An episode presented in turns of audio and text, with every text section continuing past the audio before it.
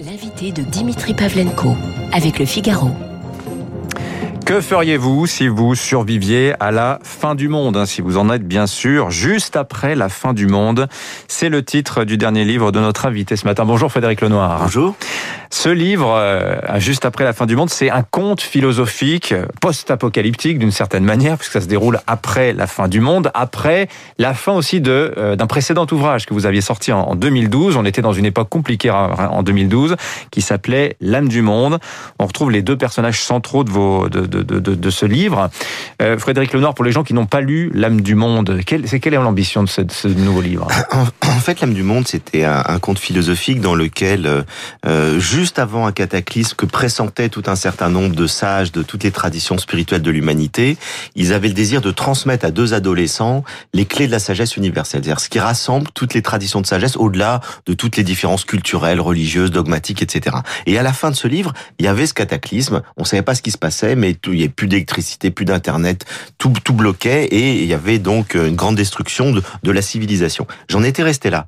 Et puis je me suis dit, je ferai un jour la suite, qu'est-ce qui se passe dix ans après ce cataclysme? Donc je sors dix ans après ce livre, donc il y a aucun rapport avec le Covid, mais bon, c'est, on est quand même dans une ambiance. On peut se poser la question effectivement d'une fin de la, au moins de la civilisation en cas d'un problème écologique majeur.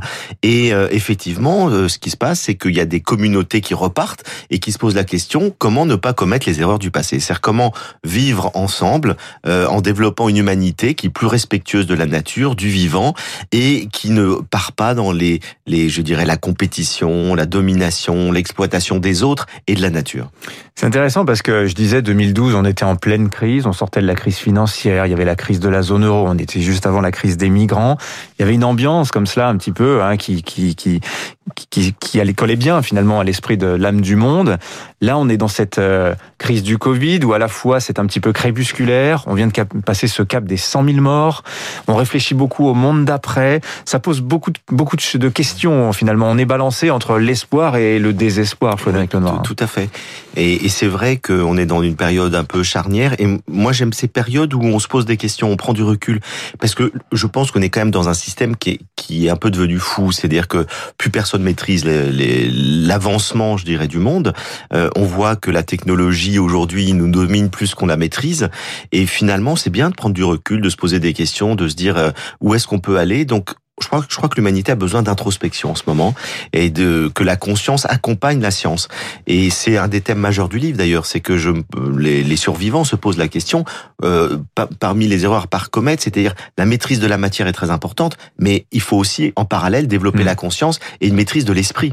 Et finalement, on a sous-estimé l'importance de l'esprit et de la conscience et on a surestimé la maîtrise de la mmh. matière qui nous a apporté la technologie. Donc, faut trouver un équilibre. Vous avez été le directeur du monde des religions, la, la foi, la spiritualité ça occupe beaucoup de place dans euh, dans votre œuvre en, général. Et alors justement, euh, en France, quelle est la place de la spiritualité? Il y, a, des signes quand même intéressants.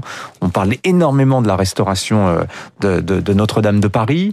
Est-ce que ça dit quelque chose aujourd'hui d'un besoin de renouer avec cette vie de l'esprit selon vous?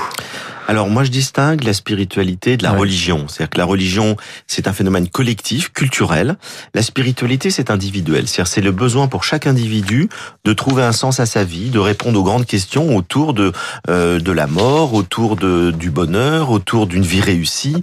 Et la spiritualité peut être religieuse comme laïque. C'est pour ça que c'est important de pas confondre les deux. Notre-Dame pour moi on n'est pas devant un phénomène ni religieux mmh ni spirituel, on est devant un phénomène historique et patrimonial. Je pense que ce qui touche la plupart des gens qui ont été euh, émus par euh, l'incendie de Notre-Dame, c'est la disparition possible en quelques heures d'un euh, monument, monument qui est là depuis 800 ans. Donc ça, c'est bouleversant de toute façon de se dire qu'en quelques heures, on peut, on peut avoir. Et puis ça évoque symboliquement la possibilité d'un effondrement. Vous voyez, on voit très bien qu'une civilisation peut s'effondrer en quelques heures ou en quelques jours mm. avec un cataclysme. Donc je crois que ça, ça nous a émus pour des raisons autres que religieuses, même si évidemment les catholiques pratiquants peuvent être plus atteints que les autres pour d'autres raisons. Mais justement, alors la place de la religion en France, il y a tout ce débat en ce moment sur la laïcité.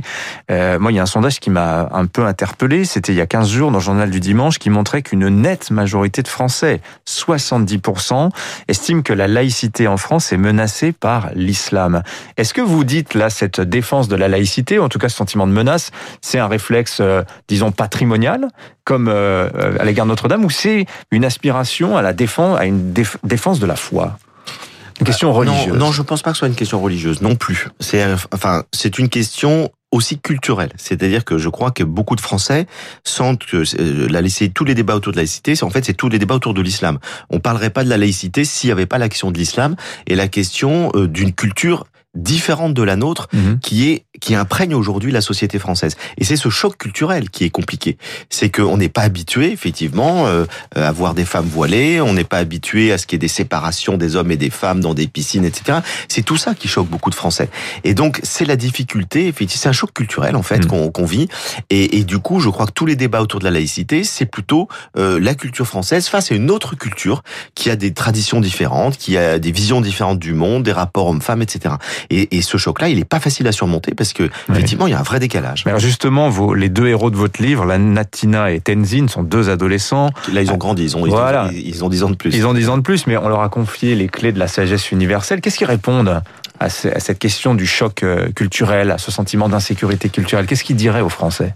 Bah, En fait, je, je c'est intéressant votre question parce qu'effectivement, dans ce monde post-apocalyptique, les cultures se sont effondrées. C'est-à-dire que les gens n'ont plus les repères culturels habituels. Ils doivent réapprendre à vivre et à survivre euh, à partir, finalement, ils repartent. Et, et la question, c'est d'aller vers ce qui rassemble l'être humain plutôt que, que vers ce qui l'a séparé. Et ce qui l'a séparé, mhm. ce sont les traditions culturelles différentes qui se sont figées après dans des dogmes, dans des habitudes dans lesquelles on devient intolérant et sectaire. Et donc, vous savez, c'est ce que dit la gauche à propos euh, euh, de, de, des gens qui défendent l'identité française. Il dit oui, mais c'est la défense de l'identité figée. Est-ce que les Français ne souhaitent pas justement conserver leur identité mais, mais, le problème, c'est que quand vous avez deux, c'est un choc de deux identités figées. C'est que quand vous avez une identité figée qui rencontre une autre identité figée, c'est mhm. très très difficile de dialoguer. Et moi, je pense qu'il faut savoir euh, mettre dans, mais des deux côtés. C'est tout le problème là. C'est qu'il faut savoir, euh, je dirais, relativiser aussi les, les poids de, des cultures pour accéder à l'universalité. L'universalité doit passer par la raison et pas uniquement par euh, les émotions et, et, le poids des cultures. Et, et, la raison nous amène à argumenter, à discuter. Et la difficulté qu'on peut avoir aujourd'hui, euh, notamment euh, avec l'islam, c'est que c'est que dans un certain, un certain niveau, vous ne pouvez pas discuter. Et il y a eu dans l'islam une tradition de la raison dans lequel il y a eu des, des argumentations philosophiques et il y avait une discussion possible qui touchait à l'universel. Aujourd'hui, dans l'islam, je dirais, fondamentaliste qui domine euh, actuellement dans le monde, il est difficile d'avoir une discussion rationnelle. Euh, mais c'est vrai aussi pour d'autres courants fondamentalistes américains, euh, mhm. religieux, qui sont tout aussi bloqués et, et, incapables de, de, de s'ouvrir à une discussion philosophique. Et, et c'est la discussion, c'est la... Moi, je suis un disciple de Spinoza, et il, a, il avait déjà compris au XVIIe siècle qu'il fallait sortir, je dirais, de, de toutes ces, ces croyances figées dans lesquelles la discussion est impossible et qui fait que du coup on est on est confronté à des visions du monde euh, et, et on, ne peut pas euh, se rassembler, avoir un, une vie commune, un mmh. discours commun euh, qui est seulement possible par la raison qui est universelle. Et donc je crois qu'il faut effectivement travailler la raison. C'est pour ça que je fais des ateliers de philo dans les écoles mmh. et, et, et, dans tout, dans de très nombreuses écoles, nous faisons des ateliers de philosophie avec les enfants. Vous arrivez à les faire encore malgré les, les confinements, les restrictions sanitaires. On, a tenu Vous avez réussi. on a, alors, c'est pas partout possible, mais effectivement, on a quand même maintenu le, un maximum de choses. Et puis, ça s'est beaucoup développé. Ça va, je pense, reprendre de l'ampleur après. Il y a beaucoup d'enseignants qui le font. Ouais. Beaucoup d'enseignants qui le font. On a, nous, on a formé dans Ça se passe comment? Bah, Racontez-nous un peu comment ça se bah, passe auprès des enfants. Qui s'appelle SEV, Savoir-être et vivre ensemble. Et en fait, on forme des enseignants et des non-enseignants qui apprennent la méthodologie et qui vont dans les écoles. On a formé 5000 personnes en quelques années.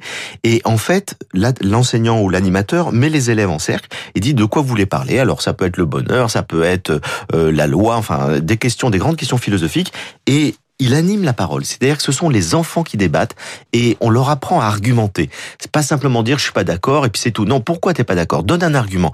Et du coup, les enfants apprennent à développer une argumentation et puis un discernement, un esprit critique et surtout à s'écouter. Et ils s'aperçoivent que souvent, ben, l'autre, ce qu'il dit, c'est intelligent et que peut-être que lui, l'opinion qu'il avait spontanément, qui vient très souvent de sa famille, évidemment, de la culture qu'il a reçue, elle peut être débattue, remise en cause par des arguments rationnels. Et ça, c'est formidable. Et j'ai vu des évolutions dans des classes où les enfants euh, qui étaient issus de milieux très différents et tout, étaient un peu en conflit permanent. Et d'un coup, ils apprennent à s'écouter, à argumenter. Ils s'aperçoivent que la philosophie, c'est l'intelligence collective.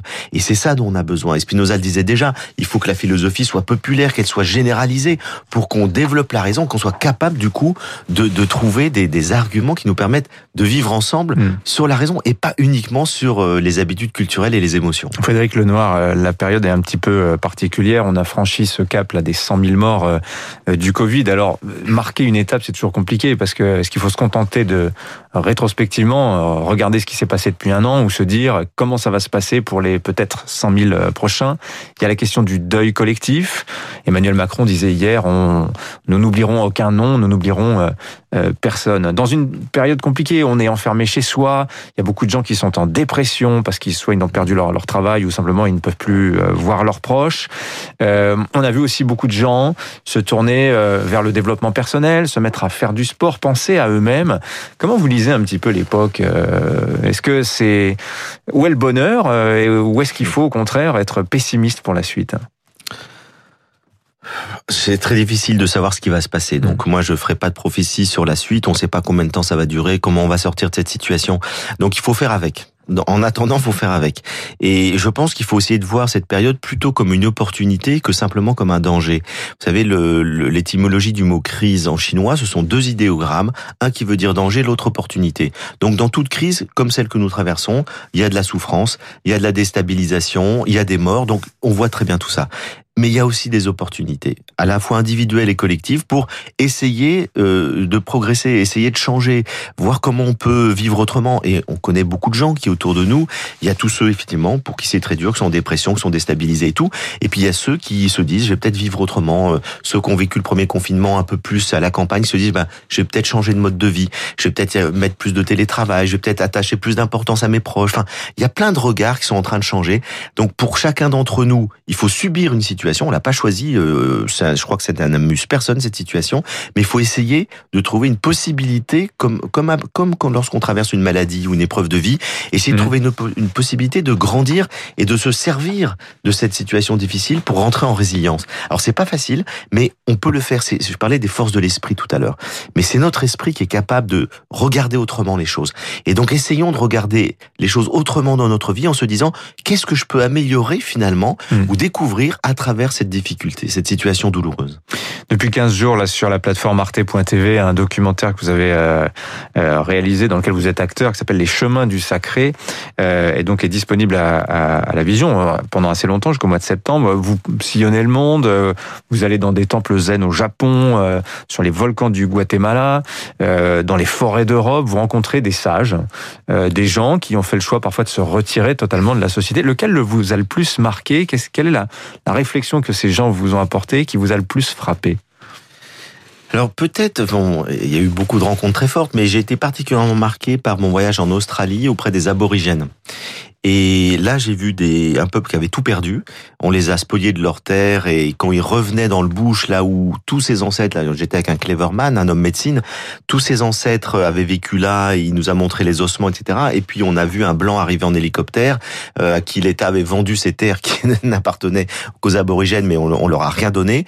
Et, et j'ai vu l'humiliation de ces gens-là. Et malgré tout, il m'a dit à un moment donné, vous savez, euh, ceux qui ont tout perdu, ce sont pas tant nous, les aborigènes, que vous, les, les blancs occidentaux, qui avez perdu ce lien vital avec la nature. Et ça m'a beaucoup fait réfléchir.